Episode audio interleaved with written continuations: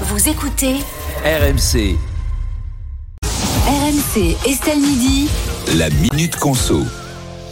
Et on s'intéresse à l'actualité avec vous, Stéphane. Le gouvernement lance un trimestre anti-inflation pour protéger le pouvoir d'achat des ménages. Et évidemment, il va y avoir des bons plans, certainement, pour faire des bonnes affaires. Oui, parce qu'on s'attendait à un mars rouge, mais on a déjà eu un février qui était pas trop mal. Hein. 14,5% l'inflation euh, alimentaire sur un an au mois de février, selon les chiffres de l'INSEE, mais qui ont aussi, aussi été confirmés par le baromètre euh, IRI LSA. Alors le gouvernement, si vous l'avez suivi ce matin, a, a passé un accord avec euh, les principales enseignes de grande distribution qui vont proposer une série de produits au prix le moins cher, euh, au plus bas possible, et qui seront signalés en rayon par un beau logo euh, anti-inflation, trimestre anti-inflation, avec une précision importante. Ce sera un effort des distributeurs. hein. Il n'est pas question, en tout cas comme ça a été présenté, que ce soit les producteurs qui fassent euh, cet effort euh, financier. Mais alors, je comprends pas, ça n'a rien à voir avec le panier anti-inflation que le, le gouvernement voulait faire, en fait. Alors ça, personne n'en voulait. Les Ah, distributeurs ne voulaient pas du panier anti-inflation, c'est un panier dont la liste des produits aurait été fixée par le gouvernement. En fait, on a laissé cette latitude aux distributeurs de fixer librement ce qu'ils considéraient comme être des euh, produits essentiels pour notre consommation. Il a été précisé aussi que la liste des produits pourra changer d'une région à l'autre, donc ça ne sera pas forcément la même chose en Bretagne ou, ou- ou en PACA. Et le gouvernement a également euh, annoncé ce matin une deuxième vague de négociations avec les producteurs et les distributeurs. Vous savez que normalement, ça se fait une seule fois par an. Et bien là, il y aura une nouvelle vague de négociations dans la deuxième partie de l'année pour, si jamais le prix de l'énergie continue à baisser et le prix des matières premières également, ajuster à la baisse cette fois-ci le prix des, des produits dans les magasins. Donc ça, c'est plutôt une bonne nouvelle, à condition évidemment que la baisse des prix de l'énergie se confirme. Parce que j'allais vous dire, là, là, on se dit, tiens, mais quelle bonne nouvelle pour nous consommateurs. Mais évidemment, il y a des effets pervers, bien sûr. Alors il y a plein d'effets pervers. D'abord, Bruno Le Maire a annoncé qu'il y aurait des contrôles pour euh, vérifier que ce sont bien les distributeurs et non pas les producteurs qui euh, euh, qui euh, font un effort euh, financier. Et c'est la DGCCRF qui va s'occuper des contrôles, Direction générale de la concurrence, consommation et répression des fraudes. Donc c'est très sérieux. Enfin, ils Ça- sont 12. Exactement, ça n'aura échappé à personne. Ils sont euh, très peu nombreux et, euh, et, et leur périmètre est très large. Donc les contrôles, ils vont forcément être très limités.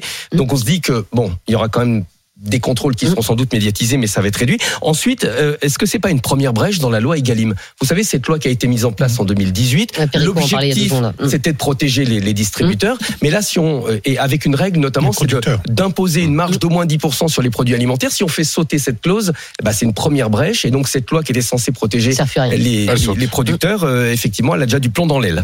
Alors la grande crainte aussi, c'est que en fait on dégrade les produits, c'est-à-dire que ce soit des, des produits bas de gamme finalement qui soient en réduction, on va dire. Oui, et vous savez, les, les industriels, ils modifient régulièrement les recettes des produits pour plusieurs raisons. Alors ça peut être pour s'adapter à la législation, si d'un seul coup un additif est interdit. Ça peut être pour euh, euh, s'adapter aux difficultés d'approvisionnement. Si vous trouvez plus un ingrédient ou difficilement, ben vous le changez.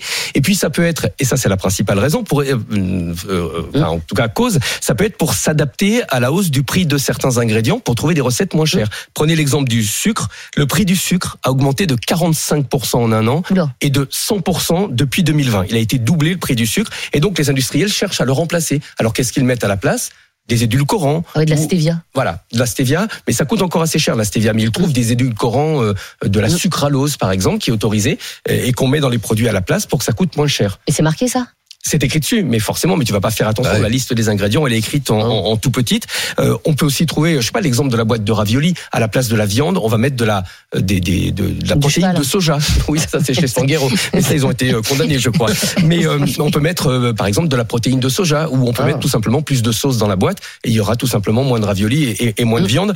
Et puis il y a le risque, et on en avait parlé, de shrinkflation. Tu sais, Ah oui. on garde le même emballage, mais on réduit la quantité de produits à l'intérieur. Comme ça, le consommateur a l'impression que le prix n'a pas bougé, mais en réalité, le prix au kilo, il a explosé. Voilà. Et comment est-ce que on s'y trouve nous consommateurs, Stéphane? Parce que là, ça a l'air quand même très très très compliqué. Alors, il y a quand même une bonne nouvelle. C'est comme la liste des produits euh, avec ces réductions, euh, on va dire exceptionnelles, ne sera pas la même chez tous les distributeurs. C'est l'occasion de faire jouer la concurrence et d'aller picorer à droite et à gauche pour essayer de trouver ce qui est le moins cher chez Leclerc, chez euh, Auchan, chez Carrefour. Ah. Euh, il existe beaucoup de comparateurs sur Internet, donc il faut s'en servir. J'entends comparateurs indépendants. Certains ne sont même pas français.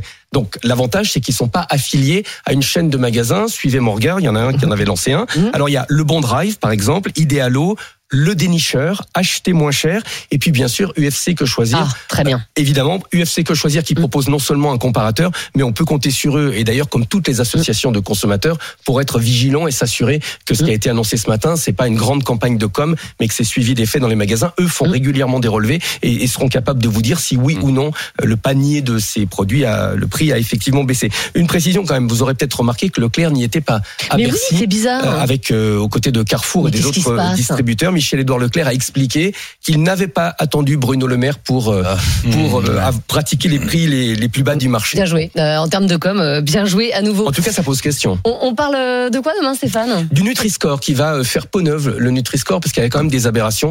Un produit avec de l'aspartame était mieux noté qu'un produit avec du sucre. Oui, mais enfin, le produit avec du sucre, il fait plus grossir qu'un produit Et avec l'aspartame, euh, bon, on en pense qu'on veut. D'accord. Bah écoutez, on verra ça demain. Euh, Ça va passionner Perico Légas. Évidemment, merci beaucoup. Stéphane. Je. Euh, Pedrazzi, tous les jours, la Minute Conso euh, dans Estelle Midi aux alentours de 13h50.